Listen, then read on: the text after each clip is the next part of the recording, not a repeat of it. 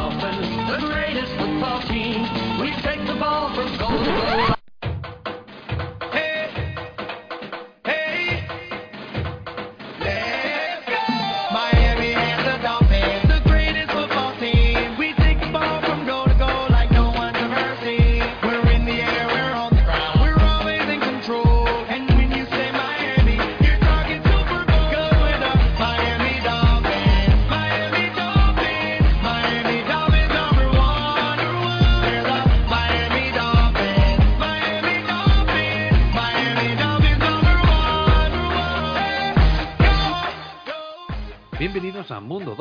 el podcast en español de los Delfines de Miami. Una semana más, no faltamos a la cita, estamos aquí para analizar todo lo ocurrido, bueno, o casi todo lo ocurrido en la franquicia del sur de la Florida. Y en esta ocasión tengo para debatir sobre, sobre lo que ha acontecido esta semana a mi amigo y compañero Ángel el Máster Tigrillo. ¿Cómo estás, compa? ¿Cómo andas? ¿Cómo están amigos? Bien, bien, bien, cansado, estresado. Ahora no hice análisis del partido, me valió, estoy muy deprimido, no me levanta nada. no, Bueno. pero digo, no sé, No- no te semana larga. que el- o- que el- Ajá. Digo que no te, no te preocupes que el domingo te llega tu medicina, ¿eh? Eh, ya están aquí los Jets y eso ya sabes que cura todos los males. Qué mala onda, pero sí tienes toda la razón, ¿eh? Ya Bridgewater ahí tiene que hacer magia, Bridgewater, ¿eh? Este puente agua Sí. tiene que hacer algo. Ahora hablaremos ahora de, de ese partido y aquí en la península ibérica, cerquita de mí, tengo a José Villavitia. ¿Qué tal, José? Buenas, ¿cómo estás? Hola, muy buenas, buenas tardes, buenas noches, buenos, como soy que yo en Lombardi, buenos días, depende de cuando nos escuchen, porque esto no, como no, como no somos tan- estamos en directo, nosotros estas cosas no, no hacemos. Pues bien, estoy muy bien, poco cansado porque el partido anoche fue muy intenso y, y- y bueno, y luego ha habido que ir a trabajar y, y no he parado todo el día. o sea que- Sí, para un día que decido no quedarme a, hacer- a ver el Monday Night Football, pues resulta que reparten estopa hasta en la banda, ¿no? Eh, pero bueno, yo soy muy, buen partido. Sí, lo veré, lo veré, lo veré hoy en, en ahora por la noche. En vez de poner una peli, pues me pongo, me pongo el partido. Yo soy Fernando, como digo, y nos podéis seguir en nuestras cuentas de Twitter, arroba master-tigrillo, arroba jmvillavitia, arroba yardaspain, si queréis eh, que os demos la turra, la brasa, y si nos queréis aguantar por Twitter, que va a ser que no. Y eh, también la cuenta, tenéis la cuenta ya del programa, arroba mundo dolphins, donde sabéis que lo único que hacemos es retuiteamos de vez en cuando lo que nos interesa y básicamente sirve para informar cuando salen los programas nuevos. Así que nada, sin más dilación, eh, Tigrillo, de esta semana de NFL, eh, ¿qué te llamó la atención? ¿Tal vez el primer touchdown de un rookie en esta temporada 2022? ¿O qué fue, qué partido te, te, rajó las entrañas? Pues realmente, mira, eh, en general, como que todo esto que ha pasado con todo te hace ver las cosas de otra perspectiva, ¿no?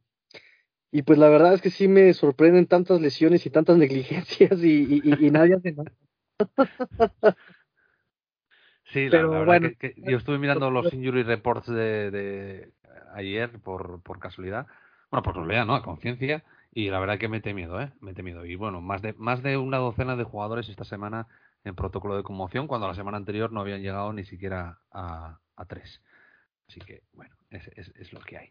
Eh, es, es lo que nos toca esta semana, hablar de médicos. Y como, me- como médico titulado José, cuéntame. eh, médicos de Twitter o médicos que han ido a la facultad, han hecho un inter, han hecho han estado internos y, y, y auscultan al paciente. Es que vaya semanita que llevamos. Cuéntame de los partidos de esta, de esta semana. eh, tal vez la, la, la victoria de Buffalo in Sí, extremis. iba, no iba a hablar precisamente eso, ¿no? O sea, a ver, cuando, cuando los Miami Dolphins ganaron a los Baltimore Ravens, eh, pues yo me acuerdo la reacción de la parroquia Raven, a la que respeto profundamente, porque me parece que es una, una de las más respetuosas y que sabe mucho de fútbol. Todos pues nos dijeron, no, porque tal, porque tal, porque somos mejores, porque pum, porque patín, patapam, porque si no choquea, no hacemos el choqueo del último cuarto, os, os Sí. metimos una tunda. Y yo dije, bueno, vale, pues, pues vale, ¿qué, qué, qué les vas a decir? Tenemos que ganar Sí, partido, sí, es lo que a importante. lo mejor tenéis razón y a lo mejor, a lo A lo mejor mejor hemos tienes tenido razón, suerte. Sí, bueno. pero ya, te pasa por segunda vez y ya pues un poco para pensárselo. Y sobre todo, yo lo- lo que voy a decir, a mí Lamar Jackson eh, sí, juega muy bien tres cuartos de partido, pero cuando llega el cuarto cuarto y los cuarto downs en el último cuarto, pues no carbura, no carbura. Eh, si le juntas eso, que en los playoffs tampoco carbura, pues yo no estaría muy seguro de darle 230 millones garantizados. ¿eh? Sí, la verdad que está jugando a un altísimo nivel, pero sí es verdad que se le apaga la luz. Y claro, eh, luego yo también, fijándome en Búfalo, dije yo, pero si este Búfalo es un equipucho también, ¿sabes? Tampoco eh, tan, tan engrasado que os parecía a principio de temporada y parece ser, como leí un tuit el otro día, de qué pasa, que ahora Búfalo se rompió el otro día contra los Dolphins. No, los Dolphins han roto no. Búfalo. No, Fernando, yo creo que no, todos los equipos pasan por rachas. Tempor- la Claro. temporada de fútbol es, es corta, es corta, pero a su vez es muy larga. O sea, en- pasan muchas cosas en esos 17 partidos, ¿no? Y, y yo creo que no, no pues oye, mira, eh, yo siempre, yo siempre he pensado que esto de la caza de la temporada perfecta y todo, me parece una sopla Y, y ya que estamos en el programa de los Miami Dolphins, pues eh, y, hay un libro maravilloso por ahí, que no, no recuerdo quién lo escribió, sobre la temporada perfecta de los Miami Dolphins, y Don Shula lo contaba. Es que ellos nunca fueron conscientes de, que, de lo que hicieron. Nunca, oye, empezaron a jugar, empezaron a ganar partidos, ganaron los playoffs, ganaron los playoffs, ganaron el Super Bowl, y cuando se dieron cuenta, oiga, que hemos hecho una temporada perfecta, ¿no? Y, y- es que es algo que, que vino, apareció, y yo creo que ahora cualquier equipo que empieza, oye, mira, pierde un partido y olvídate de temporadas perfectas, se dedica a lo que tienes que hacer, que es ganar. Claro, claro. Bueno, pues por si de los partidos, eh, sobre todo de la segunda tanda, me pareció muy divertido el, el Denver La- Las Vegas, eh, por- pero por lo malo que son los dos equipos, son terriblemente malos. Sí. Los malas que son las defensas, los malos que son los ataques, yo no sé qué pasa. Tienen ahí a Devante Adams en Las Vegas y no le tiran los balones. Cuando tienen que anotar, no le tiran los balones. No ha anotado un touchdown en toda la temporada. El otro día no sé si sale con, con 20 o 30 yardas. Vamos, vamos. Y, y menudo gol que le ha metido Seattle a, a Denver con Russell Wilson. ¿eh? Hombre. No, es ni, no es ni de coña el jugador que era hace dos o tres años. ¿eh? Eh, hoy, hoy leí un tuit irónico en una cuenta también de comedia que Russell Wilson ha tirado a la basura los, los mejores años de Pete Carroll. Normalmente se, se, se, solía decir al revés, ¿no? Pete Carroll está estropeando a Russell Wilson, no sé qué, pues hoy al revés. Bueno, vamos allá al turrón, que esta semana tenemos mucho. Ya os digo, yo os adelanto, que no nos vamos a meter en muchísima profundidad, porque imagino que vosotros, tanto como nosotros, estaréis saturados de todo lo que habéis leído y además sabéis que nosotros hemos estado unos más a favor, otros más en contra, entre dos aguas. Bueno, vamos a hablar un poco de- del asunto de, de esta semana, sobre todo de las lesiones, eh, dentro de las Fin News. Miami Dolphins, can you dig it? We're gonna rock, we're gonna roll. Miami Dolphins, can you bring it into the Super Bowl? Miami Dolphins, can you feel it? Can you feel it? Getting down, getting it done. Miami Dolphins, can you bring it? I said we're number one. We're the team to beat. Other teams can't take the heat. Miami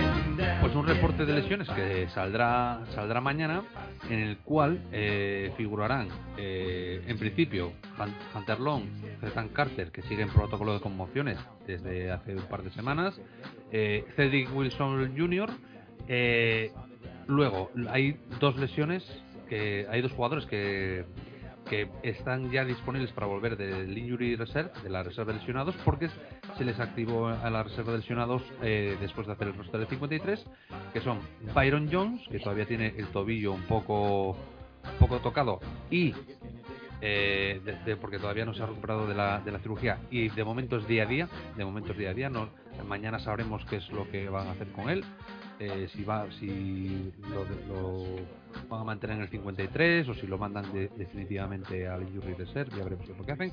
Y el otro es eh, el, el, el capitán de equipos especiales, que está en la misma situación y ya es elegible para retornar y en función de cómo estén de sus lesiones, eh, si llegarán.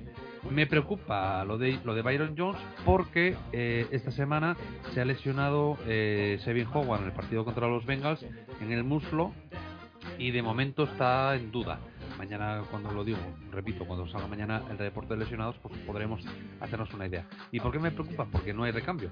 Una cosa es eh, perder a, a Byron Jones y que luego cuando vuelva a ver los niños perder a Sabin Howard, pero perder los dos ya sería un poco más complicado, al menos un par, un par de semanas. ¿no?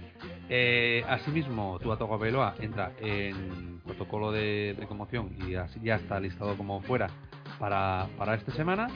Y estas son las lesiones que tenemos eh, de momento, Tigrillo.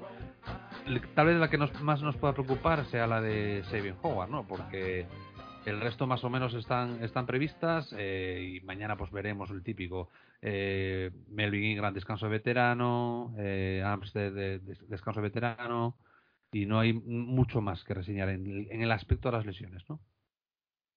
Sí, es, es eh, digo, son los Jets, eh, tiene buenos receptores, el tema será el, el punto del coreback, ¿no? Pero sí entiendo que lo de Xavier Howard es una lesión que ya venía arrastrando incluso en la ingle, ¿no?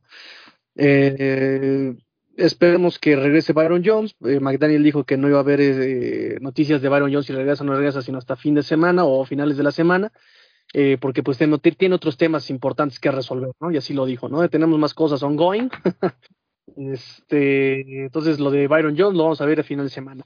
Mañana, miércoles, no sé cuándo escuchen este programa, pero el miércoles es cuando sale ya el reporte de lesionados y podemos tener un poquito más de claridad, ¿no? Pero, por lo menos ayer lunes sí se pierde, se pierde el entrenamiento, obviamente. Ethan Carter, que está conmocionado, obviamente Tua, eh, por ahí también este Terror Armstead, pero sabemos que él nunca entrena y nada más llega a jugar. Oye, ya sabemos que ya sabemos que se va a perder dos o tres partidos esta temporada. Este de esta semana a lo mejor puede ser un- una buena noticia porque el pass de los Jets tampoco es que sea estelar.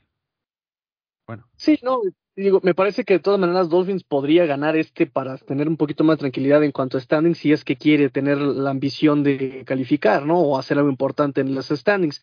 Pero si realmente lo único que quería este año era ser competitivo y todo, creo que ya se cumplió, ¿no? Creo que haber ganado a Ravens, haberle ganado a Patriotas, haberle ganado a Bills, eh, y de esa forma, ¿no? Como se hizo, o sea, no por, no por suerte, no por chiripa y no por eh, creo que podrían descansar este contra Jets, podrían descansar todavía este Minnesota ahí en casa, ¿no? Y preocuparse por lo menos yo creo para cuando tenga que viajar a California, San Francisco, este Chargers y luego a Buffalo, ¿no? Creo que es la parte la parte difícil del calendario que se viene, pero de ahí en fuera son partidos un poquito más accesibles, un poquito menos demandantes, ¿no? Entonces, eh, hombre, el, el- el- tema rotaciones no se estila mucho en la NFL, eh, sobre todo en la línea, pero, pero bueno, yo, yo la verdad que sería favorable que descansase algún partido a ver si se recupera.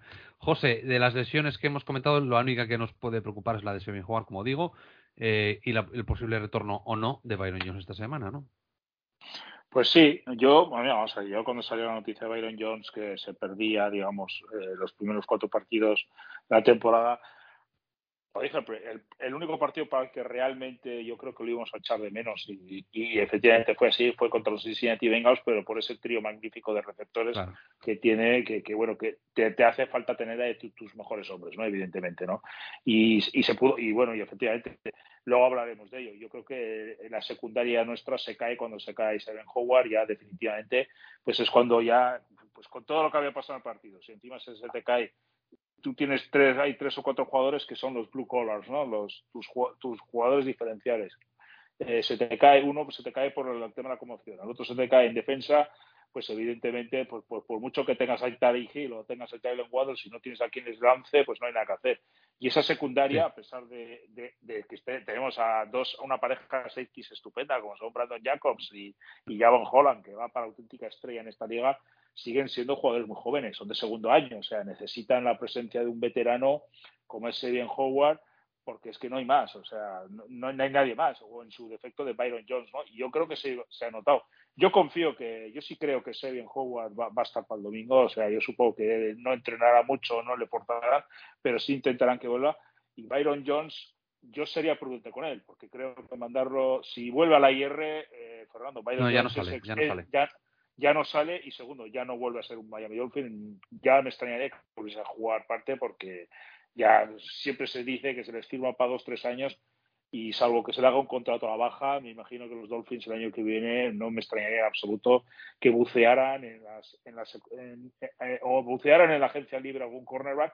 Recordemos que tenemos en la IR aquel que Alexander me parece que es, ¿no? El que se Sí. firmó en Sí, sí. El que se firmó eh, durante la durante la pretemporada y que eh, terminó en IR o a través del draft. Estamos viendo que salen chicos estupendos de, de- secundaria. Por eso digo, ojalá vuelvan y yo creo que es importante que estén los dos. O sea, y bueno, y si Barry Jones no puede jugar para este, este fin de semana, que se lo guarden para más adelante, porque falta nos hará, ¿eh? Pues sí, eh, ya, ya veremos en qué queda. Bueno, ahora vamos un poco, un poco al turrón. Eh, como bien sabéis, eh, Tua Tagovailoa el otro día recibió un golpe bastante feo en la cabeza y quedó noqueado en el campo, con lo cual entró directamente en eh, protocolo de conmoción. Eh, si bien decir que está completamente bien, que todos los escáneres están bien, que la- no hay da- daño en la médula espinal, que todo está saliendo perfecto, tanto el día del partido como los controles posteriores y que, bueno, el muchacho pues eh, está bien. Lo único que por, por precaución eh, está fuera esta, esta semana. Esto ha conllevado el fichaje de eh, eh, Sinet, que eh, vuelve el quarterback del quarterback que, que estaba en agencia libre, que estuvo con los Miami Dolphins las dos últimas temporadas, vuelve otra vez para ser el, el quarterback número 3, firma directamente para el Practice, Practice Squad, mientras está Tua fuera, que imaginamos que será una, una semana a no mucho tardar. ¿Y por qué digo que será una semana? Porque no sabemos lo que será, porque haga lo que haga los Dolphins, va a estar mal hecho.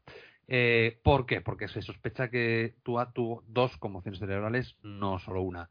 Eh, una contra los Buffalo Bills y luego una segunda, eh, si, fue, si fuera así, eh, contra, contra Bengals. Entonces, la NFL ha iniciado un proceso de investigación para descubrir que su protocolo de conmociones, que lleva 12 años funcionando, está, está mal y lo, ah, lo, van a corregir y se supone que a partir de esta semana entrará en vigor y eh, como digo eh, han iniciado una investigación están hablando con todas las partes implicadas y eh, como digo eh, hoy por ejemplo han, entrevistado al, propio Tua y dicen que el viernes eh, sacarán todo, toda la información de todas las requisas que hayan hecho y que será todo público con luz y taquígrafos para que se sepa qué es lo que pasó o qué es lo que no pasó.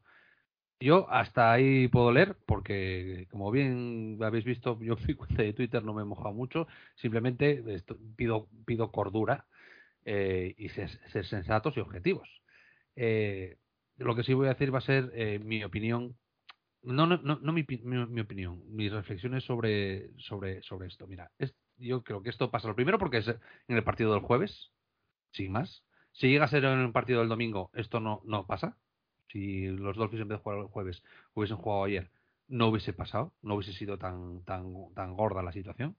Y entonces, claro, son cuatro días en los que no tienes nada que hablar, o sea, tres o dos días y medio, que es, que es el jueves por la noche, el viernes, el sábado y el domingo toda la mañana. Y entonces, claro, puff, eh, ahí te va, que te preste, como decimos aquí en Asturias, ahí va que te preste, ¿no? Lo segundo, por ser un quarterback emergente, el cual tiene, estaba rodeado de polémica y todo el mundo le estaba, le estaba esperando para, si, para bien o para mal. Y como estaba haciendo las cosas bien y tenía todos los focos puestos en él, pues oye, hay que subirse a la ola y aprovechar y, dejar aquí esto como un solar. Lo tercero, por ser Miami. Punto. O sea, no hay na nada más que, objetar. Este año, por lo que sea, los Dolphins están, bueno, por lo que sea, no, por el tampering y por el tanking, por la denuncia de de Brian Flores y por la suspensión de, de, Ross, los Dolphins están en el ojo del huracán y no es que sea tampoco una, una franquicia muy amigable dentro de la NFL, pero bueno, eso va, va, como va por barrios, no pasa nada. Entonces no molesta que los Dolphins estén arriba. Que nadie lo dice, pero yo creo que tiene que ser algo así.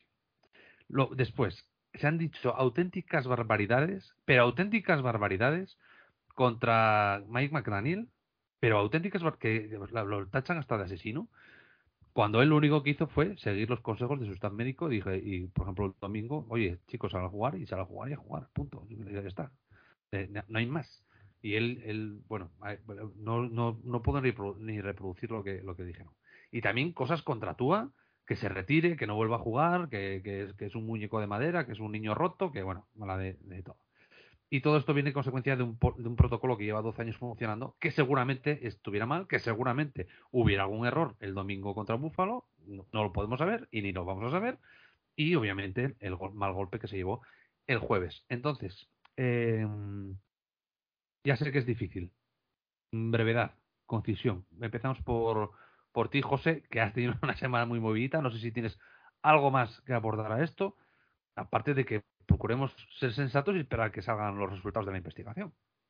A ver, yo creo que, a ver, aquí la sensatez en este asunto se ha perdido, se perdió la misma noche que tuvo fue, se lesionó. O sea, las cosas como son, ¿no? O sea, ya empezaron ya eh, las cosas a torcerse, esto se hizo una ola, se ha hecho un tsunami enorme y al final lo que se ha terminado creando es un estado de opinión que, que- que- que es que contra, contra él no se puede luchar. O sea, yo es que yo, mira, a mí me gusta mucho, mucho la mar, no sé si tú, Fernando, si vives muy cerca de la mar Sí, o no vives muy sí, cerca sí. de la mar. Y a mí me encanta el mar. Y, y el mar, como digo yo, hay que tenerle, no hay que tenerle nunca miedo, pero sí mucho respeto. Pero claro, si tú tienes una ola de 10 metros, o sea, ya puedes ser el mejor nadador del mundo, ya puedes ser el mejor surfero del mundo, o No, ya puedes el, ser el revolcón te lo llevas sí o sí. eh, te lo vas a llevar. Y aquí se ha montado una ola, digamos, a nivel nacional, o sea, a nivel nacional, porque aquí, aquí está la ESPN, aquí está, está Mike Florio, que todos sabemos que es muy amigo de, por decir algo, de los Miami Dolphins. El de Pro Football, pues el de Pro Football Talk, está la NBC, están todas las cadenas y, y, es- y, y- y- y ¿qué está ahí? Pues la prensa de Miami, que está ahí como... A mí me ha dado mucha pena ver estos días a gente con recorrido como Greg Code, Barry Jackson, Dave Hyde, Sí, sí. Joe Sharp, siendo crucificados, pero crucificados por, por compañeros de prensa. Y Y ojo, yo- no, ojo no, no defendiendo, no defendiendo la franquicia, porque nadie tiene que defender la franquicia, sino di- diciendo que las cosas se están haciendo como, como, como marcan los registros y como marcan los protocolos. el y- propio Sebastian Christiansen, que yo le conozco personalmente. Y es Y yo, yo lo conozco es- también, estuve con él en la Super Bowl la- la- en, el- en la de Miami, la, en la 50. es un excelente periodista y una excelente persona. O sea, siempre digo yo, no vamos a especular y vamos a esperar a que salga el informe. No, no, ha- hecho falta ni, que salga el informe ni nada. O sea, simplemente ya se ha creado ya el estado de opinión y una vez que ya se ha creado el estado de opinión, ya no hay vuelta atrás. Entonces, ya lo, único que ya no importa la verdad. La verdad, eh, el guion ya está escrito y, y contra eso, pues mira lo que dije ayer, oye, mira, yo creo que es un momento de bajar la cabeza si- sin perder, sin, sin dejar de mirar hacia adelante y que esto lo único que va, lo único Sí, que, que hay que hacer es esperar que el equipo gane, empiece a ganar de nuevo y punto y ya está. O sea, co- confiamos en que tú va a volver, que el equipo va a volver, va a seguir funcionando como ha estado funcionando estas tres primeras semanas y, y nada más. O sea, y, y es que no queda otra, ¿eh, Fernando? Y bueno, no, No, sé no. qué dirá nuestro Es- amigo Tigrillo, pero es- es, que al final es yo y yo lo hemos vivido a nivel nacional, que has visto tú lo que hemos vivido. O sea, Sí, como sí, te sí. atreveras a decir algo, o sea, se te lanzaban, pues. No, no, yo, yo de hecho, de hecho, yo el, eh, uno de mis uno de mis tweets que puse que puse ayer, en el cual tuve una amigable discusión con Willy Bistuer, eh, es que, eh, que da igual lo que haga Miami, Tigrillo. Eh, si tú sale limpio y, y, da- y tiene el ok para, el viernes para jugar el domingo, le van se le van a echar encima. Entonces se van a equivocar, hagan lo que hagan. ¿Por qué? Porque si lo ponen, porque lo quieren matar. Y si no lo ponen, nosotros les va- le- o nosotros o lo- los aficionados de Miami, los Dolphins, que por qué no lo pones, que no estás poniendo a tus mejores jugadores a jugar. Eh, Tigrillo, esto es un callejón sin salida en este momento, pero Fernando, y tú has comentado, tú has dicho un nombre. A mí, por ejemplo, lo que me pareció infumable y fuera de lugar y es el comentario de Rubén Ibeas. O sea, que es, es la cara de la NFL en España, por decirlo de alguna manera, bueno. porque es, es empleado de la es empleado de la NFL, o por lo menos contratado de la propia NFL, y no puede salir en Twitter y soltar la barbaridad que soltó sin una sola prueba, sin absolutamente nada, porque simplemente porque yo lo valgo. Sea, eso, eso no se puede hacer. Eso no, es no, por eso, eso por eso, es- por ejemplo, hilos como, como el de Hugo, que, eh, completamente Eh, objetivo, que la- sí, luego la pero- gente dice, es que eres de los Dolphins, estás defendiendo la franquicia. No, Claro, perdona. pero ¿sabes qué pasa? Hugo al final pues tendrá sus dos mil y pico seguidores y claro, cuando te sale alguien con 30.000 seguidores y te suelta Claro. esa barbaridad, pues evidentemente Pues pues no puedes hacer nada. Es lo que digo yo, es que la ola, es que es- esto es un tsunami y yo, Sí, sí. yo puedo ser, yo, yo no puedo remontar un tsunami. Tigrillo, cuéntame, eh, lo, que, lo que te decía, haga lo que haga McDaniel esta semana, eh, a, ver, ya lo, ya lo han listado fuera, que al final es, creo que es lo más inteligente, que aunque pase el protocolo, que por lo menos esta semana descanse, pero da igual, porque la semana que viene volverán los rumores y volverán los dimes y diretes. Eh, es una batalla perdida, ¿no, Ángel?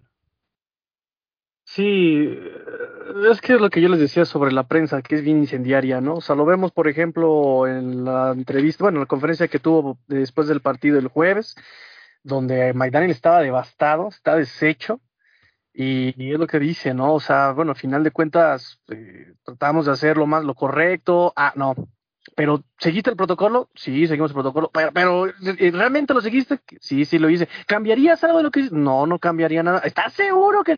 O sea, tratando ahí de buscar la nota roja, ¿no? O sea, ver en qué momento se equivoca, en momento dice algo para incendiarlo, desesperarlo, o simplemente eso, que, que, que se contradiga el solo y, y, ya empecemos ahí inmediatamente, ¿no? O sea, Flores, por eso se los decía, y perdón, yo sé que muchos odian a Flores, pero se los dijo un día este, en conferencia de prensa, dice, ¿de qué me sirve yo decirles que tú es mi coreback o no? Si ustedes en cinco minutos van a decir todo y, y, y, van a eh, decir otras cosas y de qué me sirve yo decirles en este momento si quiero o no quiero cuando ustedes no escuchan lo que yo les digo, ¿no? Y otra vez la prensa, no sé, por ahí, eh, no sé si estén de acuerdo conmigo, lo hemos platicado por ahí en, WhatsApp, pero me parece que ahí hay una campaña de desprestigio fuerte, ¿no? Y lo, creo que lo dijiste, Fer, o sea, en, uno, de en uno de tus tweets, ¿no? ¿Cuánta gente conmocionada volvió a regresar a los partidos?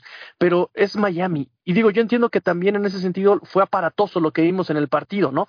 Tua no se podía levantar el domingo, eh, obviamente la escena tan espantosa que vimos el jueves, uh, pero de todas maneras, por, eh, eh, tachan de irresponsable a, McDaniel, tachan exactamente asesino, están diciendo que ya Tuat se tiene que retirar del fútbol y, y, me choca este tipo de, mm, ¿cómo llamar? Evangelizadores, ¿no? Lo vamos a llamar así, de estos evangelizadores que vienen y te quieren decir que eso está bien, eso está mal, perdón, si la NFL fuera tan responsable, digo, no estoy diciendo que, que, eso sea el camino correcto, estoy diciendo que si esto va a, a dar un cambio eh, en favor de los jugadores, qué padre, pero uno, las conmociones son inherentes al deporte de contacto. Tenemos conmocionados incluso hasta en el fútbol soccer cuando das un cabezazo y no se están tacleando, pero cuando das un remate de cabeza, conmocionados. Tenemos conmocionados, tenemos, o sea, incluso la responsabilidad del cuerpo humano.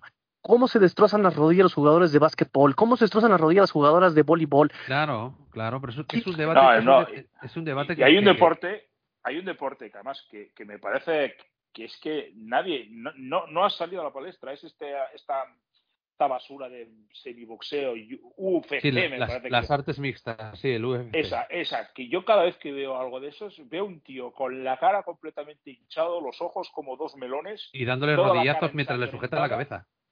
Yo digo yo, pero bueno, estos tíos, o sea, estos tíos en la cabeza que tienen, aparte que están mal, mal amueblada, que sí, sí. pagan mucho dinero.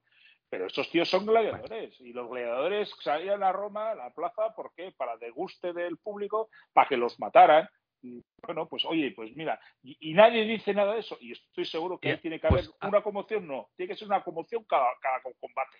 Claro, y es, eso, eso es, es, es, como bien dice Tigrillo, está implícito en todo el deporte, y de hecho el deporte moderno, tal y como lo conocemos, bebe de esos circos romanos en los que se mataban bestias, se mataban seres humanos y había batallas navales incluso. Mira, bueno, Alberto el... Zaragoza, que yo creo que le conoces tú, ¿no? sí. Fernando, sí, el de la guarida lo dijo, sí. que dijo un tuit que dijo, no estamos tan lejos, tan lejos de la época romana con la lucha de los gladiadores. No, no, no. Lo que pasa es que, que, que, lo vestimos de profesionalismo, pero eh, sigue siendo bestialismo puro y duro. Bueno, eh, pero, pero, para terminar, suponiendo, Fer, suponiendo que realmente sea esta cuestión como me, me apasiona, ok, pero ya es tu responsabilidad. Yo no creo que Aitor Senna no, no, supiera que podía sufrir un accidente feo cuando se puso el casco de automovilista, ¿no? Yo creo que todos están expuestos, creo que saben. Aquí el punto es que la NFL y todos, como dice este José, todos están vendiendo como los doctores, los responsables, los políticamente sí, sí. Pero perdón, si la NFL fuera tan correcta, ¿qué pasó el domingo con, con, el juego de Giants? Lesionado Daniel Jones por el tobillo. Uy, sale y entra Tarot Taylor. Se lesiona también este Tarot Taylor. Como Tuvo que jugar. Brand, por cierto. Saquon Berkeley tuvo que jugar ahí este de, de coreback unos snaps. ¿Y qué crees? Regresó, este, regresó Daniel Jones. Si realmente la NFL fuera tan responsable con sus jugadores, ¿por qué permitió que volviera este Daniel Jones a jugar Claro, lesionado? No, pero sin, sin ir más lejos. Tienes un Cameron caso Braid- peor. Cameron Braid Braid. co- salió, salió conmocionado, que no se podía ni poner de pie y volvió a jugar en la segunda parte. Y, Ah, y es- está, y está en protocolo conmociones. irresponsables, o sea, declaraciones Claro. irresponsables. Bill Belichick, por ejemplo, ha dicho hoy que él nunca hubiera permitido que un jugador suyo conmocionado. Yo no, Sí. este tío no se acuerda de lo que pasó con Julian Edelman en la Super Bowl ante Seattle. O, de- que el o las, o- o- o las 20 conmociones cerebrales reconocidas por, por Gronkowski, por ejemplo. Sí, sí, sí. O mira, la- el, la- el, el otro chico, el, el otro Tyren, ¿cómo acabó? Por John ejemplo. Harbaugh, que- mira John Harbaugh, el otro diciendo, es que es una barbaridad. John Harbaugh, recordemos, es verdad que en un partido de playoffs le pegan un castañazo a Lamar Jackson y, y se va del partido, pero es que en, el- en un partido entre Atlanta, en Atlanta, que es que Lamar Jackson le pegan un leñazo, se va a la cabeza y vuelve. O sea, vamos a ver, y Sí, pasó sí, el sí. protocolo de conmociones. ¿Por qué entonces nadie dudó del protocolo de conmociones? O sea, es que aquí yo creo que todo el mundo se ha apuntado a la ola, se ha apuntado al tsunami, porque Es- es, muy fácil. Cuando estás al otro lado de la ola, la que, la que va contra tierra, pues está de, de maravilla. ¿eh? El, que, el que va a recibir la ola, bu, bu, bu. y eso es lo Claro. que está pasando. O sea, que- No, es, es por esos puntos que he dicho yo, porque era el jueves, porque por ser Tua, por ser un Bueno, quarterback y luego lo o último, sea, entonces es lo último, Fernando, o sea, esto termino con esto. Lo de Rex Ryan es de juzgado de guardia. Rex Ryan, que no, que no, no entrena a nadie, me parece que desde el 2015, porque no lo quiere nadie, la- las cosas como son, y lo tienen de payaso. Porque, es, porque es un muerde, es un muerde de rótulas. Es, es- es un payaso, es un payaso, es un payaso, es como el que tuvimos nosotros de gerente general, que está ahí pues haciendo el tonto en la ESPN, porque, porque, porque dos equipos los arruinó y está en la ESPN. Bueno, pues ahí está, ¿no? ¿Cómo se llama este? Mike Tannenbaum, Tannenfraude, Sí. ¿no? Tannen- de fraude, ¿no? Sí. Pues eh, Rex Ryan dijo que él jamás hubiera permitido que un hijo suyo con una conmoción esto. Y va y dice, "Eh, pero este tío es tonto. Este tío es tonto. Si en el 2012 dijo que no tenía ningún problema en que su hijo sufriera conmociones y volviera a jugar al fútbol. O sea, Ya, ya. de- Sí, es que la, es- la hemeroteca es, es, es terrible. Bueno, no, vamos a, dejar Mucho- esto. Falta rabito de pasa. Me parece que a muchos le faltan rabitos de pasas. aquí. Sí, el, es un tema bastante complejo en el que se supone que sabremos la verdad a finales de esta semana y que lo único que sabemos es que a partir de ahora hay una... Ojo, la una verdad. Bueno, sí. Napoleón decía que si, quieres- si tú quieres demorar un asunto, crea una comisión. Tú crees que la NFL va a la verdad. Eso es. Bueno, pues, pero a partir de aquí, pues hay una TUA rule, que es que si el, el jugador presenta deficiencias motoras graves, eh, no puede volver al partido. Y eh, Groseras es la palabra Sí. exactamente. Bueno, o como, sea la traducción. Eh, y hasta aquí, hasta aquí. Vamos a intentar que esto no nos afecte en lo más posible. Y vamos ya a hablar del partido, porque sí, hubo un partido de fútbol que además fue bastante interesante contra los Cincinnati Bengals.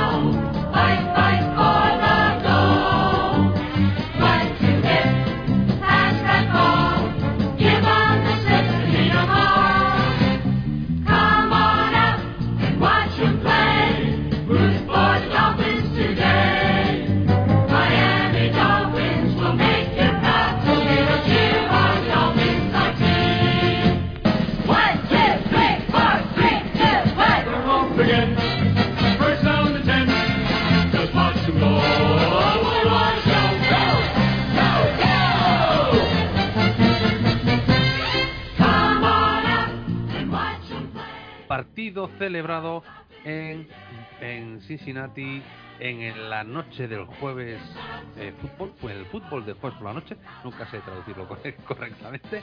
Eh, eh, par- partido bueno, que se venía un poco pronto porque los Dolphins se venían de, de jugar un partido durísimo contra contra los contra los Buffalo Bills, los Bengals también venían de ganar, pero también habían tenido un partido bastante bastante complicado. Y bueno, los, los partidos de juegos por la noche son lo son, son medio castañas, pero bueno, cuando está tu equipo, pues hay que verlo. Y de hecho, eh, se vio mucho en el ritmo tan lento que tuvo en- al principio el partido. Eh, voy- os voy a dar los números así mm, rápidamente para, para que lo sepáis. Eh, el máximo pasador de los Miami Dolphins fue Teddy Bridgewater, 14 completados de 23 intentos, 193 yardas, un touchdown, una intercepción al final, que fue lo que lastró mucho el partido. Eh, no recibió ningún sack, un quarterback rating de 79. Tua, hasta que, hasta que lo sacaron del campo, 8 completos de 14 intentos, 110 yardas, 293 yardas totales de pase para los Dolphins. Por parte de los, de los Bengals, pues bueno, Joe Barrow, que lo, que lo hizo estupendamente, 20 de, completados de 31 intentos, 287 yardas, dos intercepciones, no, dos touchdowns, perdón, sin intercepciones. Eh, corriendo, eh, bastante mejor los Dolphins corriendo en este partido, por cierto, aprovechando el cansancio de, ambos equipos. ¿eh? Monster, 15 intentos, 69 yardas, bastante consistente. La más larga de 25. Eh, Bridgewater 1, de 11, de 11 yardas. Chase Edmonds, eh, que madre mía, es para ponerle pegamento en los guantes. 5 intentos de, carrera, 6 yardas. Eh, la verdad que bastante por la producción de, Edmonds, la mayor parte bueno, por la pérdida. Eh, y bueno, Mixon apenas apareció por parte de los Cincinnati Bengals y es verdad que tuvo 24 intentos y hizo 61 yardas, pero casi todas de muy corto yardaje, la carrera más larga de 7. Eh, Joe Barrow un par de veces que salió, que nos pilló un poco así mm, desprevenido, 5 intentos de carrera, 6 yardas. Recibiendo, aquí me centro básicamente en los Dolphins, Tyreek Hill completamente despegado ya, ya va camino de las ya camino de las 500 yardas esta temporada. 10 recepciones, 160 yardas, la más larga de 64. Sherfield, 4 recepciones, 55 yardas. Waddle, que desapareció durante el partido, no nos imaginamos que por la buena defensa de, de Cincinnati. Dos recepciones, 39 yardas, la más larga de 20. Gesicki, que apareció en momentos puntuales, dos recepciones, 23 yardas. Chase Edmonds, dos recepciones de tres targets, una de ellas en la Enson, que fue la que dropeó, eh, 14 yardas en total. Monster también, dos recepciones, 12 yardas. Espectacular. eh, eh, la, bueno, la defensa estuvo, estuvo muy bien, estuvo en muy alto nivel, lo hablaremos después. Espectacular, eh, este, si lo diré, Mors, Morsted, el Panther. La verdad que cuando lo necesitó, se necesitó, eh, estuvo soberbio. Tres punts, 150 yardas, la más larga de 66, que los llegó a clavar atrás del todo a los Bengals cuando más se necesitaba. Bueno, eh, lo que lo que decía, el partido en principio durante la primera mitad fue bastante bastante igualado, de hecho de hecho anotaron los Cincinnati Bengals relativamente rápido, luego los a los Dolphins les costó un poco más, luego pudieron anotar el field goal, luego los Bengals se desconectaron del partido, los Dolphins fallaron un field goal, eh, anotaron luego hubo una, una una intercepción a Tua. Eh, anotaron luego los los Cincinnati Bengals. Eh, anotamos nosotros también otro gol de campo. Volvimos a comprar el balón y volvimos a anotar un touchdown al final de la segunda parte. Volvimos ah por cierto se- fallamos el, punto extra. La verdad es que Sanders este año no pudo elegir peor partido para fallar. Eh, y bueno, luego ya en la, en la segunda parte hubo una serie de, drives eh, con, el cuando se mete el, segundo, el segundo, el tercer field eh, que va la cosa empatada 15-14, me parece que es, una cosa así, o, nosotros por delante, o ellos un punto por detrás, o bueno, una- como muy igualado el partido. Hay una serie de drives en, los cuales eh, hay un toma y daca, y luego Bridge- Bridgewater, o sea, hay, una, una parada, una se, mete el field goal, paran, paran la defensa en cuarta y, e inches, o, o sea, y pulgadas, cuarta y pulgadas, para la defensa, hacen el drive de, de vuelta de retorno para allá y hay una intercepción. Y además ese es el momento, ya al final del en el, último cuarto, cuando sale Saben Howard, aparece, aparece Chase y eh, vuelven a anotar los Bengals y ya el partido queda completamente perdido. Sí es verdad que estuvo bastante igualado, ¿eh? hasta, hasta, como digo, hasta el final. Entonces, vamos a entrar en el tramo, en el tramo de opinión, José, con lo que digo. Un partido bastante lento, porque obviamente los partidos del jueves por la, noche no suelen tener ritmo, suelen ser un poco más pesados, pero sí es verdad que fue un, partido bastante más igualado de lo que como podemos llegar a pensar. Incluso yo viendo el partido puedo llegar a la conclusión de que los Dolphins pierden el partido, no lo ganan los Bengals. Mira, yo este, este- este partido hay que verlo con, yo creo que no solamente con la perspectiva del propio partido, ¿no? O sea, tú creo que lo has dicho muy bien. A mí los partidos de los jueves no me gustan, así, así de entrada, ¿no? O sea, me parece que en un deporte como el fútbol, dejar que los jugadores, a ver, me parece muy bonito eso de la tradición de Thanksgiving y lo que queráis, que los Dallas Cowboys y los Detroit Lions jugaron los jueves y me parece que bueno, pues que eso pues podía entrar dentro de una lógica eh, respecto a las tradiciones y demás, pero ya lo de poner todos los partidos jueves. Todo, luego esto empezó, eh, recordemos, empezaron siendo ocho partidos los jueves, ¿no? Y ahora ya, ya no son, y ahora ya son 16, si no me equivoco, ¿no? Claro, evidentemente Amazon paga una pasta brutal, sea, está clarísimo que paga una pasta brutal. Y me hace mucha gracia el sindicato que está aquí pues diciendo, no, yo estoy aquí para salvaguardar la seguridad de los jugadores, y permite una jornada 17 y permite que se juegue un jueves. Los jugadores lo han firmado, o sea, que se quejen ahora, pues mira, ¿qué quieres que te diga? O sea, si tú firmas que te quiere, te quieres poner delante un toro, si luego el toro te va por delante, pues ajo y agua, ¿no? Pues esto es lo mismo, ¿no? A mí no me gusta. Eh, se suele decir que siempre gana el que tiene mejor preparado el partido. Por norma general, gana, por norma general gana el de casa. Gana el de Por casa. ¿no? Porque el que, el que viaja, pues se tiene que meter un avión, etcétera, etcétera. Hombre, no, no, y evidentemente de Miami a Cincinnati ya son tres o cuatro horas de vuelo, vas a dormir fuera de tu casa, un montón de cosas, ¿no? O sea, eso, pues, eso siempre es incómodo, ¿no? Además, Y- sin, y- entrenar, y- sin entrenar porque hubo huracán en. Florida y bueno. Eso. No, bueno, y, además es que eso ya lo que es el partido jueves. Encima, en el caso particular de los mayores, se dio la circunstancia que el domingo tuvieron un partido durísimo en el aspecto físico, ¿no? O sea, tener a tu defensa durante 40 minutos en el campo con unas temperaturas, como estuvimos hablando, de un 35, de 35 grados y con un grado de humedad que creo que andaba por los 90 gra- por el 90%, o sea, eso mm, hay que verlo, o sea, porque yo yo creo que hasta que no lo vives, no no sabes lo que- en ese ambiente que es, es jugar en ese en ese con esas temperaturas extremas y con esa humedad extrema, ¿no? O sea, es algo el aire está caliente, o sea, una cosa, el aire está caliente y pesado y denso, ¿no? Y, Eh, y eso yo cuando, que- cuando, cuando juego al tenis allí me quiero morir. sí, me quiero Sí, morir. yo siempre tengo el recuerdo de cuando estuve en la República Dominicana que un día me puse a jugar al tenis y, y yo decía, pero esto, esto, esto no puede ser sano, ¿no? O sea, no me lo puedo imaginar ya con armadura, con coraza y todo lo que conlleva pues el fútbol americano, ¿no?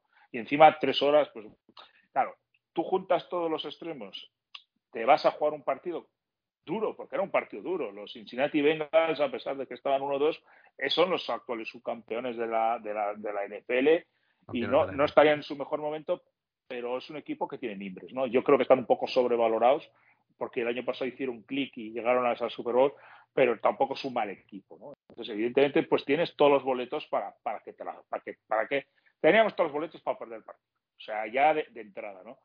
Y luego, eh, durante el partido pasó lo que pasó.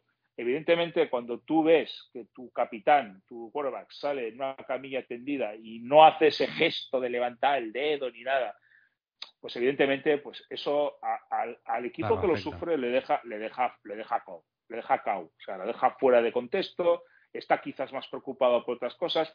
Eh, sí, sí es muy fácil decir, no, hay que ser profesional, tienes que ser profesional, tienes que salir a jugar ahí, tienes que ser... pero, pero no, no. Y cualquiera que haya trabajado sabe que cuando tiene alguna otra cosa en la cabeza no es lo mismo, ¿no? O sea, es- las cosas como son, ¿no? Entonces, todo eso se juntó en una especie de tormenta perfecta pasó lo que pasó y, y el equipo, pues yo cuando esto dije, este partido se va a perder, se va a perder porque el equipo está fuera. Luego, pues sí, resistió, estuvo bien. Y creo que hay una jugada que no has mencionado, Fernando, cuando, cuando anotamos el field goal que se pone por delante el equipo, que me parece es el field goal de Jason Sí, Sanders, que el equipo se 15-14, pone me parece, 15-14, en la jugada inmediatamente anterior que Teddy Bridgewater está, yo no sé si, si la has visto, se cruza delante de sus narices Nike Seki a Lenson y Teddy Bridgewater no lo ve. Es que no lo ve, No, no, porque lo no, ve. no- porque no está en el partido, el partido no estaba preparado para Sí. él. no lo ve, Ah. no lo ve. Yo No, de- creo que, yo, De, hombre, de Teddy que- luego, claro. especular que si estuviera Tua lo hubiese visto y hubiese completado el pase, hombre, claro, es lo de si la tía Ramón tuviera pelota sería el tío Ramón, o sea, Sí. la tía Ramona, perdón, ¿no? O sea, es Sí. lo mismo, ¿no? Evidentemente, o sea, eh, pues, al final, pues todo en circunstancias, yo creo que el marcador es injusto, porque ese último touchdown de, bueno, pues llega ya, pues como dices tú, después de la intercepción sí. de Teddy Bridgewater, una intercepción de un pase que yo creo que no tenía que, ni lo tenía que siquiera haber lanzado. Al final, pues todas esas cosas se ponen, las pones juntas en una balanza y dices, mira, pues hemos perdido y qué vamos a hacer. O sea, pues, oye, algún día teníamos que perder, ¿no? Y mira, Sí. a mí me preocupa mucho más eh, lo que está pasando con Tua que perder este partido. Las lesiones, de hecho, las lesiones es- era la peor parte. Tigrillo, eh, la verdad que el partido es soporífero, pero eh, creo que el equipo por lo menos dio la cara a- mientras pudo y mientras aguantó. Por ejemplo, eh, Sevi jugó en el campo, ¿no? Pero, pero bueno, estuvo, estuvo ahí en, en el alambre el partido al final. La defensa yo creo que además aguantó bastante bien, eh, quitando a Higgins, que se nos escapó continuamente. Eh, tanto Boyd como Chase estuvieron muy bien atados. No Higgins, que por cierto no tenía que jugado el partido, ¿no? Entre otras cosas que no tenían jugado el partido. Pero bueno, eh, yo creo que, que el partido de los Dolphins no es, no es tan malo como pueda parecer, a pesar de la derrota. Es bien triste, amigo Fer, es bien triste. Y creo que si yo empecé a tratar de estudiar a los Dolphins fue justamente para hacer competencia de todo este tipo de opiniones que no tienen pies ni cabeza, ¿no? O sea, este- lo, que yo llegué a hacer en Let's Go Dolphins, lo que hice en Tres y Fuera, lo que hice en Cuarta y Gol, lo que estoy haciendo ahora, eh, iniciado por el gusanito de la curiosidad de llegado desde el mundo Dolphins, pero creo que siempre, si hay un villano, es la mala información o la desinformación. Toda la prensa, NFL, español, inglés, diciendo, regresaron los Bengals. Bengals eh, le quitó el invicto a los Dolphins. Y, y yo me pongo, me pongo a pensar, ¿qué partido vieron? En verdad, ¿qué partido vieron? No. Eh, de verdad. Dolphins, no, ni- por ejemplo, vemos, Dolphins ni siquiera llegó concentrado aún con Tua. Tua estaba limitado por la probable lesión, conmoción, no sé, que estaba limitado, pases que no llegaba, de repente o sea, se veía incómodo, ¿no? Eh, ¿Cuántos drops de Waddle? Fueron como tres drops de, Waddle, este, el drop de la zona de anotación de Chase Edmonds. Es decir, Miami no estaba en el, en el, en el campo. Y qué triste que gente se compra el cuento de que Bengals eh, pueda llegar a ser un gran, eh, una gran temporada este año, cuando con un Miami completamente desilusionado, desconcentrado, sin concentrarse, este, desenfocado, eh, lesionado, lo que tú quieras, y, y- y Miami aún así podía ganar el partido. Yo, perdón, el partido, creo, no se viene abajo ni con la salida de Tua, ni con, o sea, anímicamente, por supuesto que los Dolphins fueron otros, pero no se, no- el partido no se pierde cuando No, tú se estuvo exactamente igual con y sin Tua. O sea, con Teddy Bridgewater el ritmo del partido tampoco cambió tanto.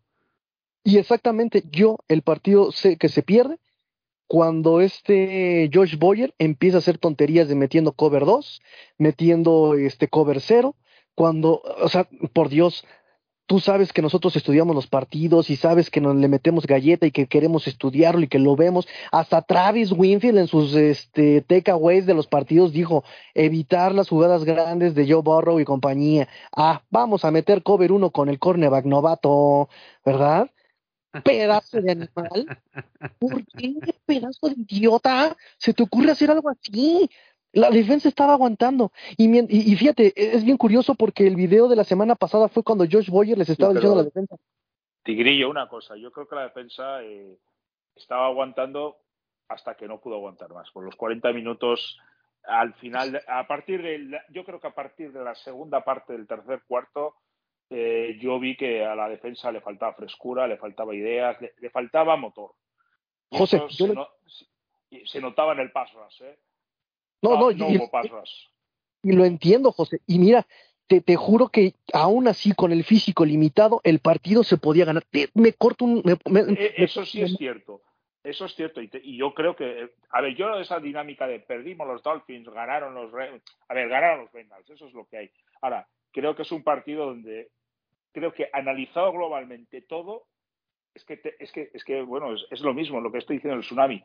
Tenía, tenías todos los boletos para perder. Cuanto más tiempo estuviera la defensa en el campo, más iba a notar por el cansancio. Yo es que, yo Bengals, yo creo, Fernando, yo no entendí el planteamiento de Bengals. Yo soy los Bengals y lo que hago es me pongo a correr desde el minuto uno para fundir a una defensa que Claro. el domingo ha estado 41 minutos en el campo, ¿no?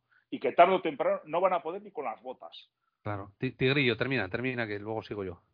Exactamente, ese era el punto al que quería llegar, José. Exactamente. O sea, los Bengals no traían planteamiento de juego. Ellos querían ganar echando el bombazo, pues evidentemente Dolphins tenían una cobertura preventiva eh, sin presionar a Joe Borro. O sea, ni le metas este, presiones, yo se los dije desde la previa, ni le metas blitzes, solito se va, se- solito se ahoga Joe Borro.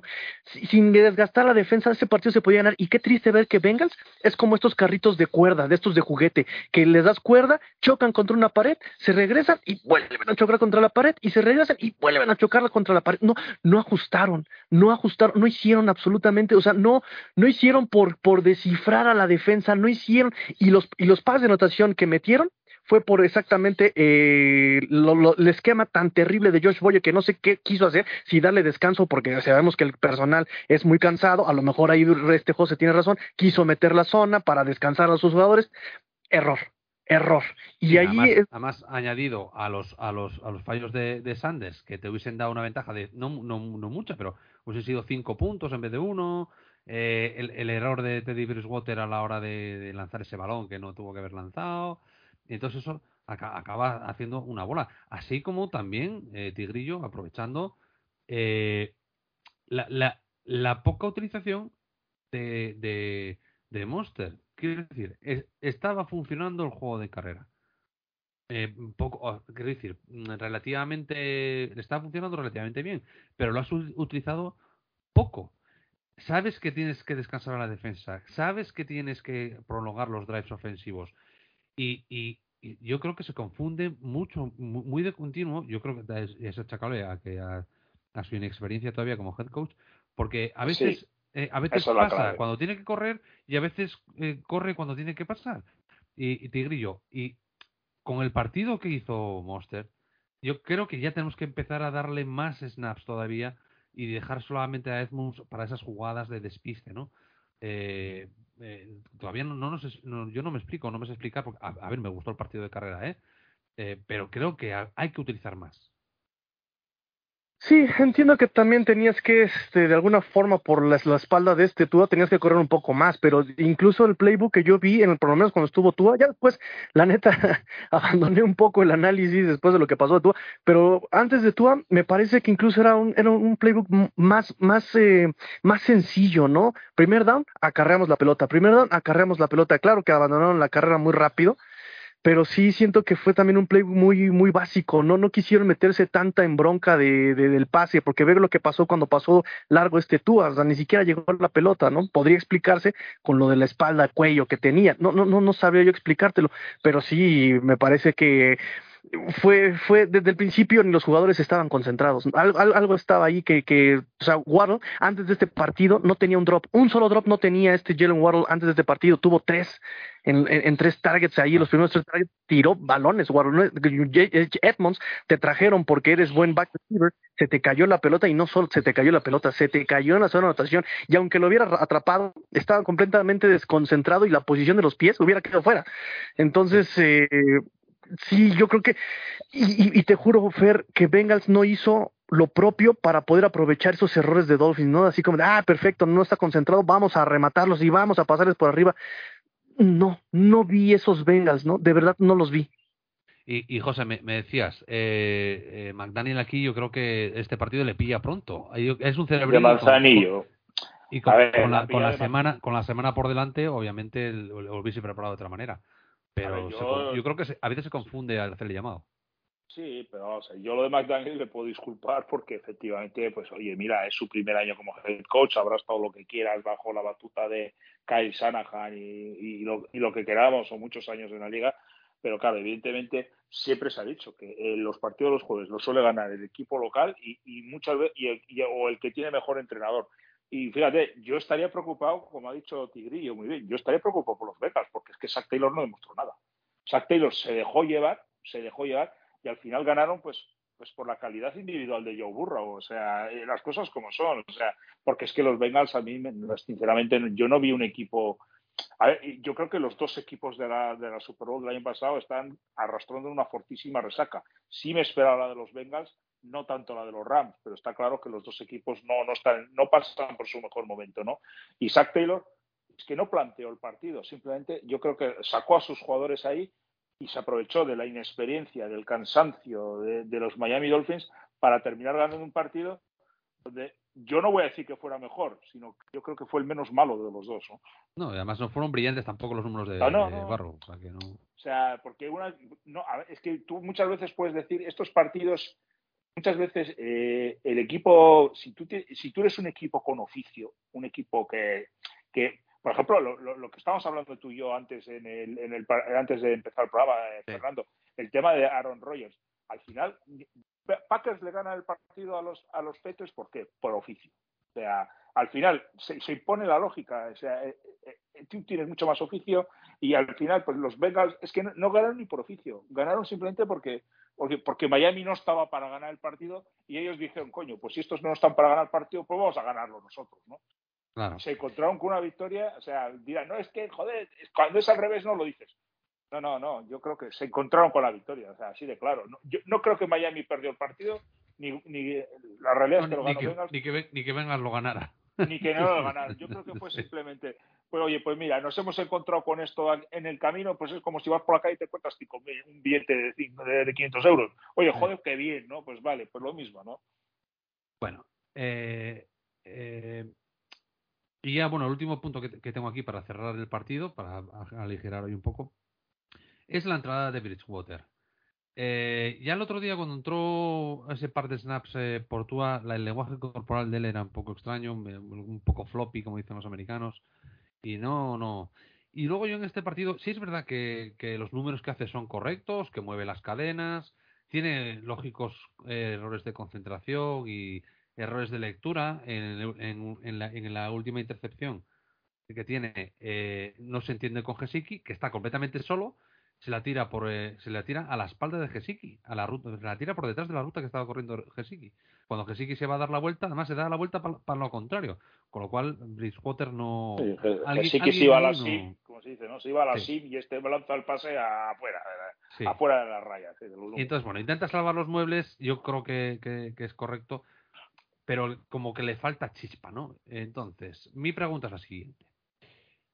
Eh, ¿Es el backup adecuado, José? Eh, luego ya eh, vistos, vistos los números, sí es verdad que cuando tuvo que salir por por este por Drew Brees, eh, ganó todos los partidos, cada vez que eh, contra ayer parece que llevaba saliendo de, de, backup lleva un 5-0 eh, yo creo que el equipo puede funcionar con él con la semana de preparación Sí, bueno, no, no sé si es Batman la película donde dice no es el héroe que necesitamos, sino el héroe que tenemos, ¿no? No, no sé si es la frase de Batman. sí Pues aquí es lo mismo. No, no sé si es el quarterback que necesitamos, pero es el quarterback que tenemos, ¿no? Las cosas como son. Hombre, a Skylar Thompson no le puede sacar. O sea, yo creo que no. A mí me preocupó de, de, de Bridgewater esa, esa jugada, de esas dos jugadas con Giseki, ¿no? O sea, la primera que no le ve, porque es que no le ve y se cruza delante de él. Y eso era touchdown si, si le lanza el pase, porque eh, estaba completamente sin cubrir Giseki, se pasea como dos o tres metros delante de la línea de gol y no le ve.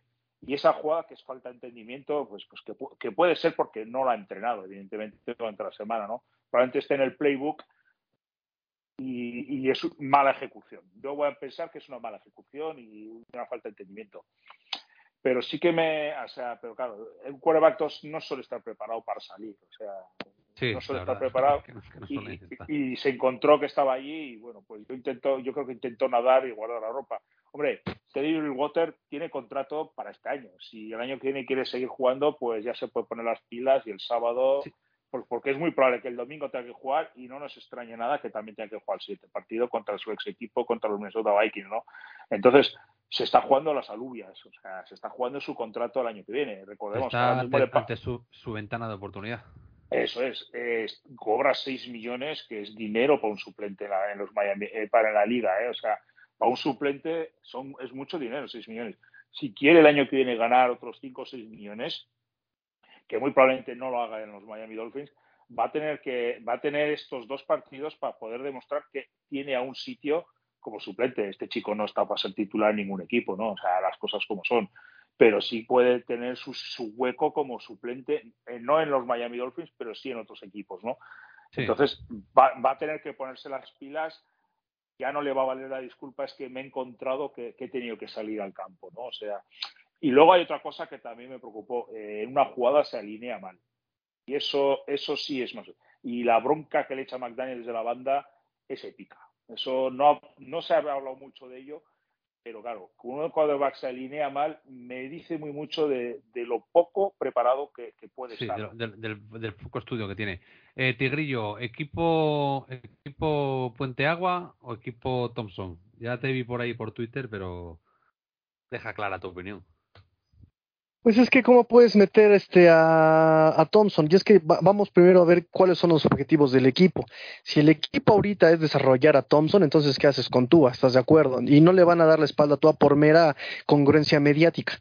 Por lo tanto, tienes que meter a Teddy Bridgewater. Ahora, si quieres ser competitivo, si quieres, pues metes a un Bridgewater que te va a cometer dos errores en el partido, pero por lo menos va a tratar de guardar la pelota y por lo menos tiene movimiento en el eh, en el pocket y ya la velocidad del juego por lo menos ya es más lenta, ¿no? Si metes a un Thompson vas a tener los errores, tres entregas de balón, este, y además te arriesgas a que le den un mal golpe a Thompson. Entonces, eh, en ese sentido, yo creo que lo que necesita Miami es un game manager, listo, así un manager nada más, que te, que te cumpla con respecto al libro, que si le dices va a ser este 34 poder, te ejecute la 34 poder, ya no necesito que pienses, no pienses, nada más ejecuta lo que te voy a mandar desde la banca, y uh, porque tienes un roster que te puede sacar adelante, ¿no? Lo decía el mismo Tarek Hill, ¿no? Oye, eh, con Teddy Bridgewater vas a este, este, hacer números, y le dice este Hill a, a- a- al de contigo te puedo hacer números, ¿no? O sea, o sea, Claro, es que, a ver, Es que Teddy Bridgewater para, para pasar pases de 5 o 6 yardas es válido. Yo lo que no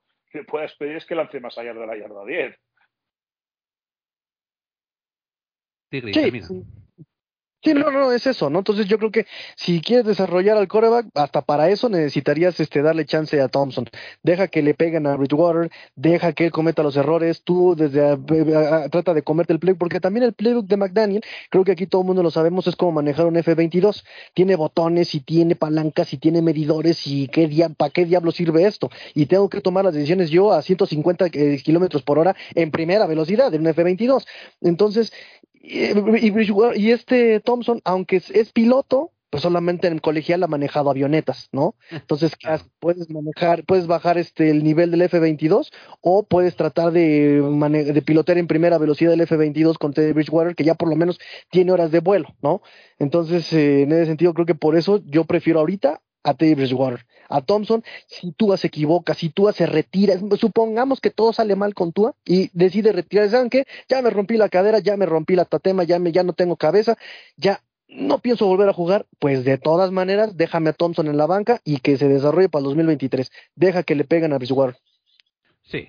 Bueno, yo, la verdad que estoy en el equipo Bridgewater, simplemente era porque el otro día eh, yo le vi, le vi flojo, le vi flojo, lo que dice José, y con falta, con errores groseros de lectura sobre todo. eh, bueno, yo creo que con una semana de preparación y siendo los Jets eh, el equipo favorito No, los Jets están 2-2, ¿eh? Eso de que siendo los Jets, Bueno, cuidado. Bueno, y bueno, ha vuelto, ha vuelto Zach Wilson y ojo, cuidado que también con ellos. Pero bueno, siguen siendo nuestros amigos y compañeros Jets. eh, que es un partido divisional, así que nada. Vamos a hablar justo ahora de ese partido. Vamos a hacer la previa contra los New York Jets. Y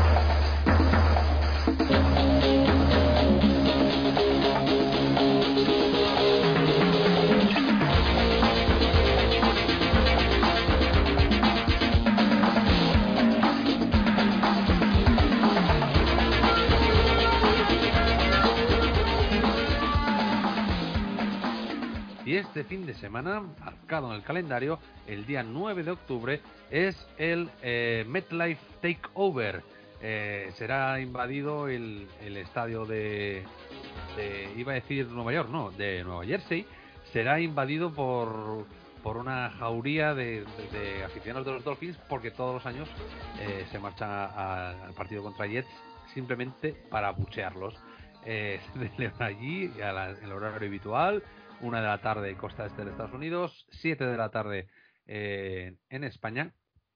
Eh, hay entradas desde 56 dólares por si os interesa. ¿De acuerdo? Eh, en principio, el líder de pases es Joe Flaco, pero jugará Zach Wilson, que ya volvió esta, esta semana. Eh, Tua Tagovailoa no jugará, jugará Bridgewater, como decimos. Tienen aquí a Hall como líder de, de carrera con 38 carreras y 178 yardas, un touchdown. Y a Corey Davis como el máximo receptor, 15 recepciones, 261 yardas y 2 touchdowns, que es la mitad de lo que lleva Tyreek Hill. Por primera vez en toda la temporada, el matchup predictor de la ESPN nos da un 55% miserable de ganar a los Jets. Eh, de hecho, en las casas de apuestas andan como 3.5 puntos favoritos los Dolphins por encima de los Jets. Eh, 44,5 para eh, los de Nueva York. El empate está al 0,6. Dudas eh, por parte de los Jets. Eh, eh, Max Mitchell, el, el offensive tackle, y Quincy Williams, el linebacker. En principio, en principio, por la trayectoria de ambos equipos en lo que en estas cuatro semanas, eh, por número de yardas, por número de touchdowns, por el número de victorias al final, como dice José, es un poco irrelevante porque sí es verdad que los Jets han ganado los dos partidos que han jugado fuera y han, y han perdido los dos partidos que juegan en casa. Eh, además, no sé qué récord tienen divisional, no sé si llegaron a jugar. eh, no No han jugado contra nadie de la división. No, no ha pero- jugado todavía contra nadie de la división, entonces, bueno, será su primer partido. Eh, vienen de, como digo, de ganar a Pittsburgh de milagro, de perder contra los Bengals, de ganar a Cleveland también de milagro, eh, y, y este partido ya es de, de, más atrás, me parece. No lo sé. Digo, es, que, es que las fechas están un poco cambiadas. Bueno, total, que sí es verdad que Salea parece que ha encontrado con la, ha dado con la tecla de defensa, no tiene tan mala defensa contra la carrera, los, lo- tiene unos buenos cornerbacks, habrá que andar con cuidado. Sí es verdad que el parras no es muy profundo. ¿Hablaste con el chino ya, eh, eh, Tigrillo, o todavía tenéis la conversación pendiente? No, tengo la conversación pendiente, yo creo que la vamos a hacer el jueves o el viernes. ¿Y qué me, qué me cuentas? ¿Cómo ves este, cómo ves este partido? Pues en teoría está sencillo, ¿no? El punto débil es este el quarterback de los de los eh, de los Jets en cuanto a la ofensiva. Yo creo que Zach Wilson hizo un partido mediano, tirándole a regular, medio malo contra los Steelers. Es cierto que tiene que agarrar ritmo. Fue su primer partido de temporada regular con titulares. Este viene de lesión, eh, pero después también es, eh, los los Steelers fueron un poco permisivos, ¿no? También la ofensiva no no no estaba jalando en absoluto con Trubisky. ¿Qué ofensiva jalaría con Trubisky? este y en ese sentido la defensiva también sea que creo que eh, decía el chino la semana pasada justamente en el round table decía que la línea o, eh, defensiva de Jets es de las más caras y que no ha producido lo que se esperaba no entonces eh, en ese sentido podemos estar un poquito tranquilos de que Bridgewater tenga un poquito mejor de tiempo para lanzar la pelota, pero sí esperaría que dadas las tarugadas de Bridgewater, ahora sí eh, apelaríamos un poco más al juego terrestre. Eh, Sos Garner creo que lo ha hecho bastante bien, eh, pero no todo el perímetro de Sos Garner. Entonces, tirarle a donde no hay Sos Garner y este aprovechar un poco más eh, a, a, Waddle y a Hill, pero no en la profundidad. Yo creo que vamos a hacer pases medianos. Ya no, eh, dado Bridgewater, yo creo que no vamos a, depender tanto de las RPOs. Eso es especialista este Tua. Bridgewater no. Entonces, eh, va a ser un poquito más de bootleg, un poco más de play action, ¿no? Eh, yo siento que es como podemos atacar un poco a, los Jets, ¿no? Tal vez pases pantalla por si se ponen pesados, pero en general creo que es un partido ganable. Su ofensiva, repito, ahoga a Zach Wilson y se va a volver loco, ¿no? Y su fortaleza me parece que es el juego con Garrett Wilson, con Elijah Moore, eh, sobre todo Garrett Wilson, pero no este, no, no, no, no tiene nada que hacer con el perímetro, ¿no? Creo que lo está haciendo, incluso hasta los lo están haciendo bastante bien. El tema sería Conklin, ¿no? Creo que Conklin es el que ahí este puede, puede hacer daños, con el que se ha recargado también, sea Flaco, sea eh, este Zach Wilson. Eh, creo que ahí eh, podría recargarse este Conklin, pero pues igual ahí tenemos a este Eric Rowe, ¿no? Que lo meten justamente cuando el juego va a ser un poco más aéreo. Sacan a Brandon Jones, meten a Eric Rowe, y yo nada más les recomiendo, metan a sus mamás, metan a sus hermanas, porque Zach Wilson anda con eh, bueno, eh, José, Y, 2-2. y eso que es mormón, ¿eh? No, eh. Sí, sí, pero 2-2 los Jets. No, no, en principio no es un partido que no... A ver, es un partido de la NFL y un domingo cualquiera, ya se sabe. Pero Es eh, un, es, es un partido divisional que es lo que más miedo te da siempre. es. Eh, dime, cuéntame.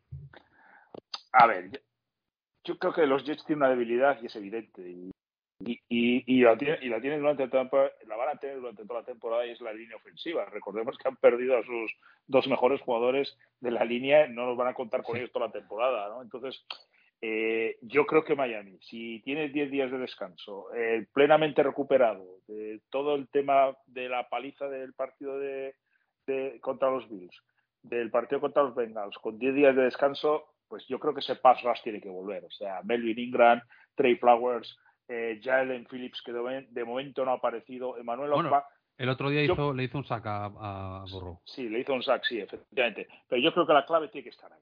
En la presión que seamos.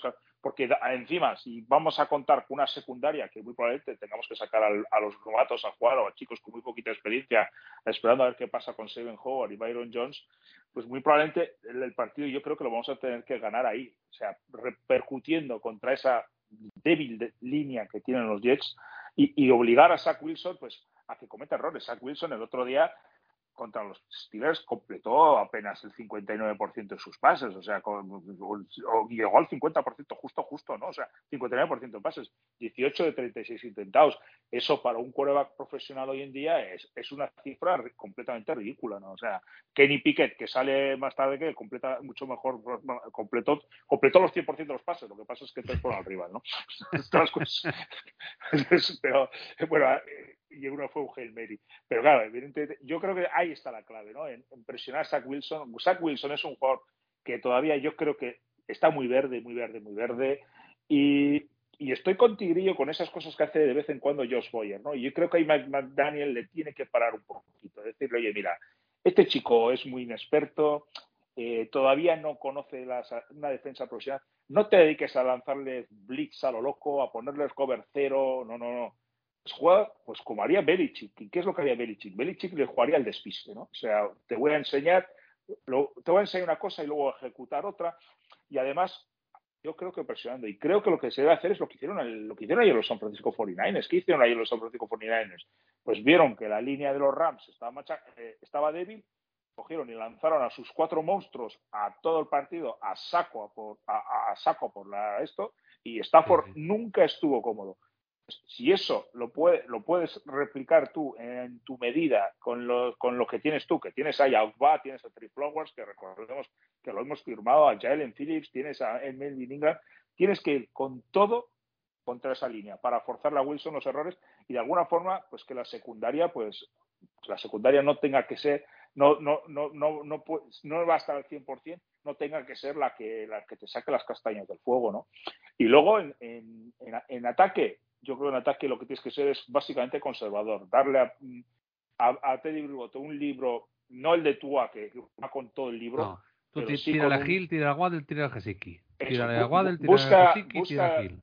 eso, busca las rutas flat, busca los, los pases cortos en, en rutas cruzadas, no te líes a lanzar pases profundos porque primero no es lo tuyo, o sea, no es lo tuyo y no tienes ese brazo para tenerlo, o sea, mucho se puede hablar del brazo de Tua, pero Tua este año con los brazos profundos estaba funcionando muy bien, pero Taylor Water yo creo que ya lleva, lleva lo suficiente, el número suficiente de años en la liga para que sepamos que es. No, Taylor Water es un quarterback que yo creo que en ese espacio entre las 5 y las 10 yardas se puede mover bastante cómodo y, y- y que hagamos mucho jack y juego de carrera. O sea, el juego de carrera, el otro día has dicho tú, Monster estaba con 4,6 pro- de promedio. Ese es un promedio muy bueno. Pues vete ahí y utiliza ese juego de carrera, ¿no? O sea, eh, Claro. para mí el eso es lo que tienes que hacer. Presionar a Zach Wilson, porque para mí es, es- sigue estando muy, muy verde.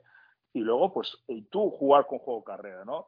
Y sobre todo, eh, no, no menospreciar a los Jets, ¿eh? que yo creo que los Steelers el otro día tenía, se vieron con el partido casi ganado y, Sí, y lo- con la resolución de Pickett que lo sacaron y se, se remontaron, se pusieron por delante y al final se, se despistaron. ¿no? Y, y los Jets, los dos partidos que han ganado es así, ¿eh? partidos que prácticamente tenían perdidos y han remontado. O sea, no te puedes confiar con. En el fútbol no te puedes confiar. Y con un equipo como los Jets, que como digo yo, que no tienen nada que perder. Ellos saben que esta temporada ellos no tienen nada que perder. O sea, simple simplemente están aquí intentando recomponer la plantilla y competir La con honri- dignidad. la de quedar por delante de un equipo tan desastroso como son los New England Patriots este, este año.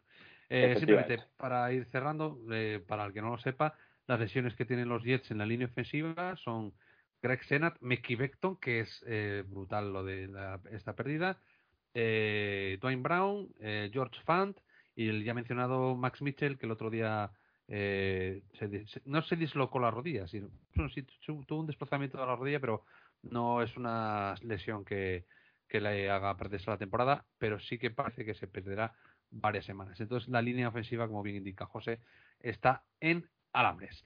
Así que nada, para terminar, para rematar, para cerrar, eh, contarme qué vais a ver este fin de semana en la, en la NFL o en el college o en lo, lo que queráis, Tigrillo.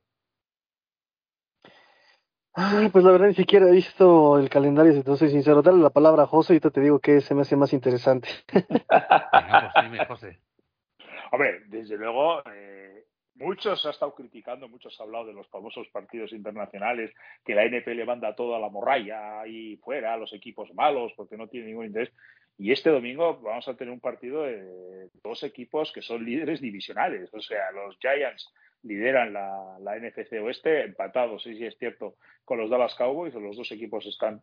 Ah, no, perdón, son, perdón, 3-1, no, lo que lideran son los 3-1, Eagles, 3-1. pero bueno, están 3-1, o sea, y los, y los, y los Packers lideran su, su división, la NFC Norte, dos equipos con 3-1. Sí que es cierto que no sabemos qué va a pasar con Daniel Jones, pero bueno, en Londres nunca han tenido un duelo de dos equipos con semejantes récords, ¿no? O sea, los dos positivos.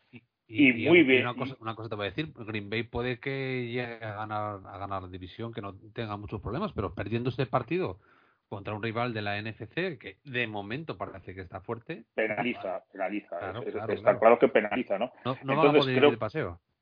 creo que sí, creo que por, por lo menos aquí a nivel europeo, pues está muy bien. Empezamos a- como este domingo a las tres y media con un partido bastante interesante.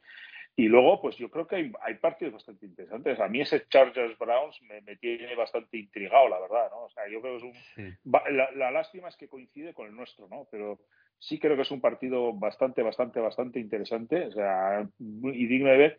Y luego ya en los del segundo turno, Hombre, el Eagles Cardinals yo creo que se va a llevar el- toda la atención, ¿no? Porque los Cardinals, a pesar de que van ahí a trancas y barrancas, pues van a jugar contra, pues contra la niña bonita de la liga, ¿no? Y, y Sí, luego, bueno, el, pues el el- equipo que todo el mundo está diciendo que, que- que- hablando ma- maravillas de ello. Eh, Tigrillo, el partido de Londres, a ti eso de levantarte a las 9 para ver Tocho Ball de este, no. que a las 8 para él, ¿eh? Sí, ocho y media para mí. Pues eh, nada más ver que se caiga ya la mentira este Aaron Rodgers. no, pero a mí exactamente, justo esta estaba revisando el calendario y sí, coincido con José, el de Chargers contra Brown, me, me parece interesante.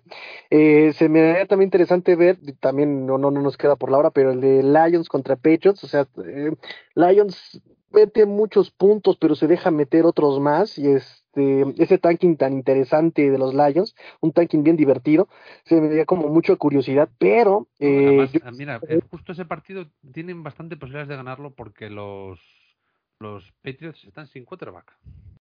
exactamente, ¿no? No, O sea, está- tienen a, no, tienen a Bailey Zapp, que es el nuevo A, Brady. Zappe, sí. Es Brady, reencarnado. Que por cierto se divorcia. mira. Esto sí es noticia, eso sí, préndenle a su a, a- a E! Entertainment para ver en qué va a parar lo de la Monchen y este No, Brady. no, claro, claro. No, a mí la que, la que me interesa es Giselle. no te fastidies. También a Eh, Wilson. Es lo que es de mi edad. Ah.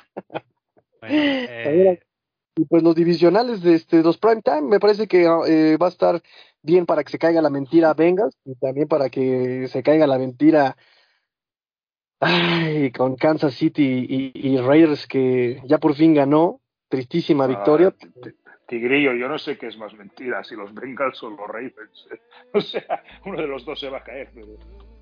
sí, sí, sí, eso es- esta- ese va a ser terrible. Pues yo que sepáis que este domingo sí que me veré el Dallas, el Dallas Rams porque me parece muy interesante si va a jugar Cooper Rush o jugar. Va a jugar Cooper Rush. No, no, no van a arriesgar con no. Y más en el estado que estamos. Sí, bueno, es que los Rams están, como bien decías antes, un poco sobrepasados a este inicio de temporada. Bueno, pues aquí lo vamos a dejar. Eh, creo que ha sido una charla bastante amena eh, y por lo menos hemos, nos hemos saltado lo más gordo de la polémica, porque al final lo único que vamos, vamos a hacer va a ser arreglar o sea, arreglarnos, eh, enfadarnos, enfadarnos entre nosotros, enfadarnos con el mundo y no nos sirve nada y hay que tener menos estrés. Y esto lo tenéis que aplicar en las discusiones que tengáis con vuestra familia, con vuestra abuela o con. ¿Qué quieres, abuelita? ¿Qué quieres ir de paseo a las 12 de la mañana con la semana que nos está trayendo? Sal, sal, no te preocupes, ya recogeré tu cadáver mañana por la. Y nada, como siempre chicos, disfrutar de la jornada.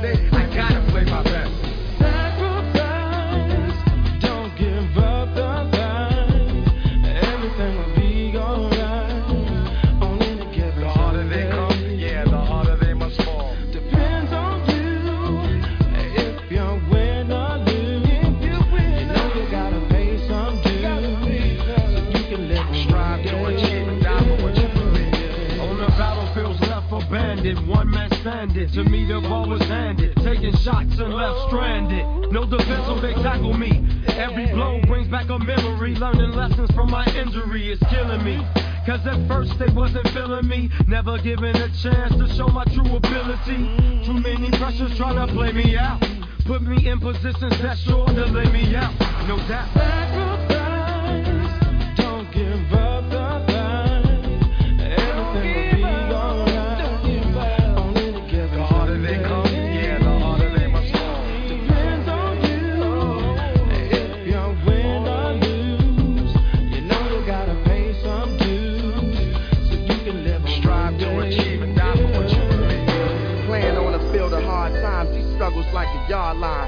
Gained from. Nowhere's where I came from from day one. I knew the game and how to play run, but never knew the price of fame would weigh tons. Now I hunt over self when pain comes and walk when they say run. Fame could be as painful as the death of Peyton. Young black gifted, but I'm wrapped in myself. Been broke many tackles, but I'm trapped in myself. See what happens with wealth. At times you can lose yourself. During the sunniest of days, many superstars melt from cotton to football fields. You know how they play brothers. Long as we playing well, then they love us. I know on any given Sunday this could be taken from me. but it all comes down to is money. I know on any given Sunday this could be taken from me. but it all comes down to is money, y'all.